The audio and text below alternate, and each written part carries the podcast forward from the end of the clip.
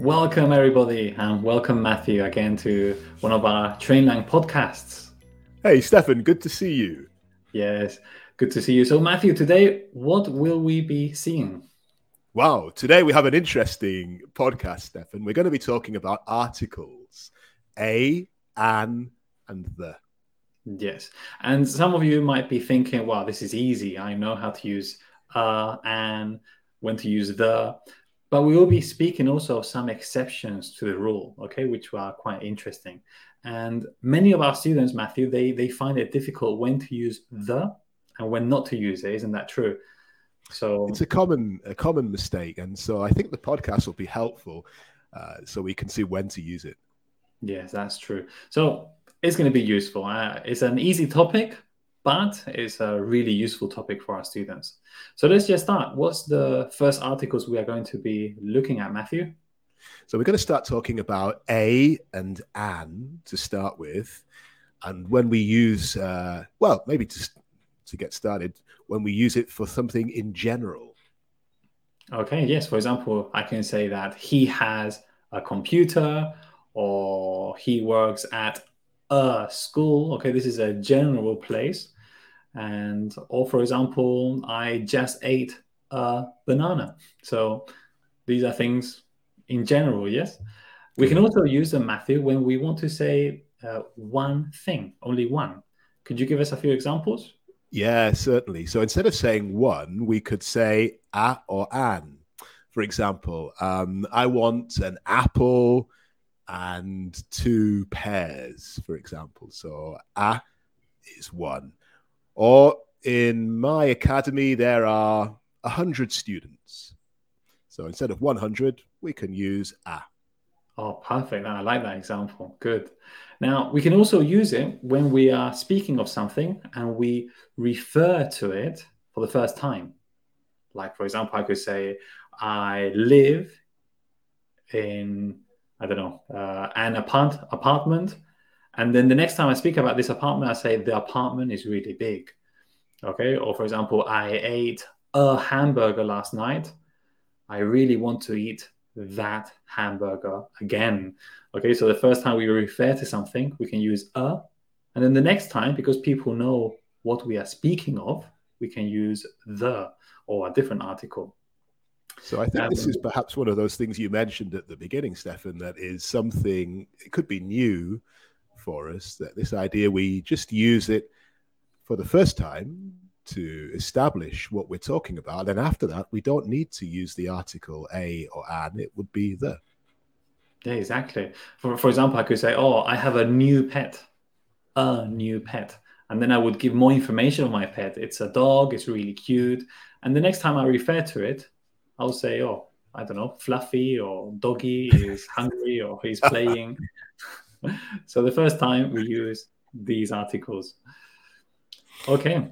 Any any other uses for a and an? Yes, yes. Okay, so we can use it to talk about uh, the job that somebody does. Um, for example, Stefan is a teacher. Oh, I don't know. We could say Maria is an architect. So we're describing the work that the person does, and we use the correct article, a or an. Yeah, that's true. Perfect. And we haven't mentioned this, but because it's really easy. I mean, obviously we use a when the next sound is a is a consonant, like a book. Okay, it's a b b b sound, and we use an when uh, the next sound is a vowel sound. Now, we are talking of sounds, not letters, because uh, some words, like for example, hour, it starts with letter H. But what's going on there? Why do we say an hour if it starts with letter H, Matthew? This is interesting uh, because uh, you would think we would use a, but you mentioned, Stefan, you're right. It's the sound. So it sounds like it's a vowel sound. For that reason, we use an, an hour.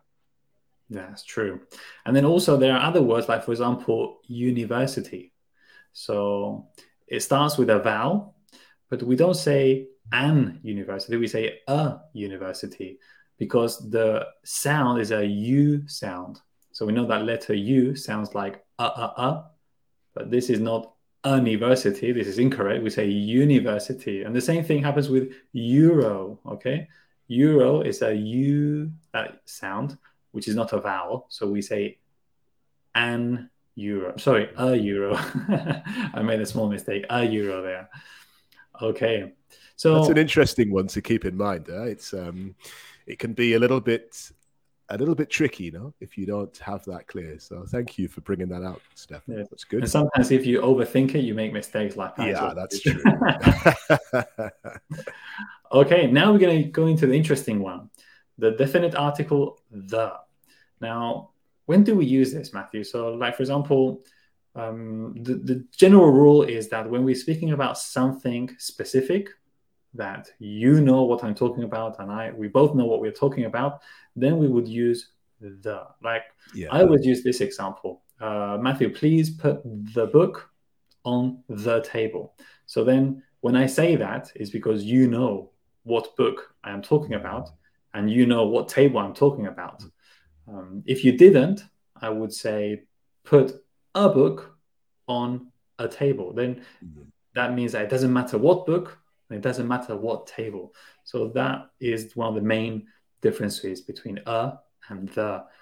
Could you give us another example or maybe any other yeah, idea? Yeah, yeah, good. Thank you, Stefan. Well, I think you explained it really well. Uh, we need to both understand, know what the, the the subject is that we're talking about. For example, uh, do you remember the time that we went to the pub and I paid for all the drinks? so yeah, that we both know uh, what happened there. Other things that we need to keep in mind for using the, and this one can be, maybe be a little bit confusing when we talk about uh, countries or, for example, geographical features, maybe like mountains. We use that. So I could say, Stefan, um, this winter we're going on a skiing holiday in the Pyrenees, or I would like to go to visit the Alps. So we use that. And also for some countries, uh, I have an uncle that lives in the United States. So we need that. But is that a fixed rule with countries, Stefan? Is it always that we have to put the article the in front? So, for example, um, someone could couldn't say I live in the France. So in that situation, we take the the away. I live in France. So as a general rule, if the country is in plural, like the United States, the Netherlands, and even the UK, because it's a mm. United Kingdom, so we know there's a few countries there together. So in those cases, we use the. A general rule would be it's in plural, we use the, but we can't say it when it's in singular. Uh, I live in the Spain is incorrect. No. I live in the Italy is also incorrect. But for example, if I say I I visited the Canary Islands, mm-hmm. so here again, this group of islands is in, blue, in plural, so we need to use the. Uh, all the others in singular, we just we take them away. Mm. Any other? Thank you.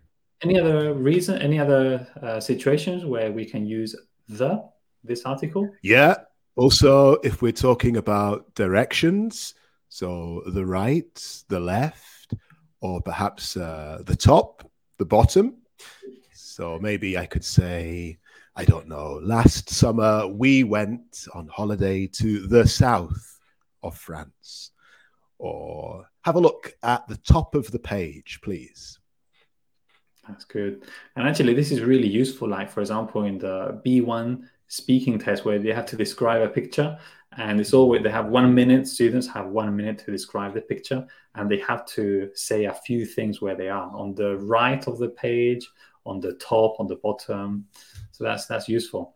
And an easy one here, Matthew for superlatives the biggest yes. the tallest the strongest so this is this is easy okay now we're going to see when not to use this article we've seen a few examples of when not to use it like for example in countries in when it's singular um, but when what other situations would there be where we where we don't use this article the? Okay, good. Well, when we're talking about things in general, we don't need to use the article. Um, for example, I like I like ice cream, so I don't need to say I like the ice cream. We can just just say that. And if we're talking about subjects, maybe at school, subjects you like or you dislike, I like I like maths, so we wouldn't say I like the maths. Uh, so in these cases, we don't need to use the article. And I like I like that example you where you gave. I like ice cream. We we don't say I like the ice cream because it's ice cream in general. Mm. But if we wanted to be specific about which ice cream you like, then we can use it. We can say I like the ice cream that I had the last time I came, or I like yeah. the ice cream on the right. You know, if we are trying to choose one. Um, so, so one second, we're having a few difficulties with. We are streaming on on Facebook. Let me just cancel this. Are you still with me, Matthew? Yes, yeah. yes, definitely. Okay, we had a few problems with the live streaming on on Facebook, so that's okay. Right. Okay. Okay. Also, we won't use the when we're talking about seasons or meals. Okay, like for example, I don't say I go to the beach in the summer. Mm. We don't say that. We say in summer, um, unless I want to be very specific of which summer. Again, so general, mm. we don't use it. But for example, I had a lot of fun the last summer, or right. the summer where Matthew, you came with me and we played football at the beach. So again, general for seasons, meals, days of the week, months. Mm. Okay, so all of these uh, time periods. If and we're talking general, be... we don't use it.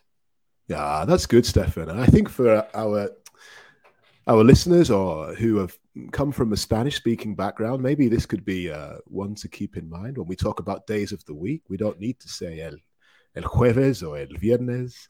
Uh, we can just say Friday, Thursday, unless, of course, as you mentioned, we want to be specific about a particular day. You know, I remember the Thursday when we saw your friend in the park. So then we would need it. That's true. And now another tricky one is uh, many students they say I went to the school. Mm-hmm. Okay, so hmm, why do we say the supermarket but we don't say the school? So when we're talking about institutions in general, like schools, universities, um, we when we're talking about that institution or building in general as their general use, we don't use it. So we say I went to school. But again, if we want to be specific, okay, we would say I went to the school where my friend went, or I went to the school that's near my house. Okay, um, so that one is a tricky one because many students say I, I go to the school in the morning and it's I go to school in the morning. Yes. Um, yeah. And any other where we would not use the? Um, yeah. So I think, for example, if we're talking about cities, uh, we wouldn't say I went to the Madrid or I visited the London. We just say the name of the city. So uh, yeah, I think locations in general, cities, we can put those together as we don't need to use the article. Just the same as countries, yeah. Mm. It's the hmm. same, the same, uh, the same reason. Okay, Matthew, thank you so much for helping us out today. Um, I really liked your examples and how you explain things. Um, what if one of our students wants to have a lesson with you or with me or with any other Trainlang teacher? What can they do? Well, then they have to go to the website, and that's very important you get the right one, uh, campus.trainlang.com. Come along and you can have a, a lesson with the the best teacher, Stefan, is available. Uh, so, yeah, do that. Stefan, I've really enjoyed being on the podcast with you as well. Huh? It's been good Great. to see you again. And you take care and take care, everybody. Bye bye. See you later. Goodbye.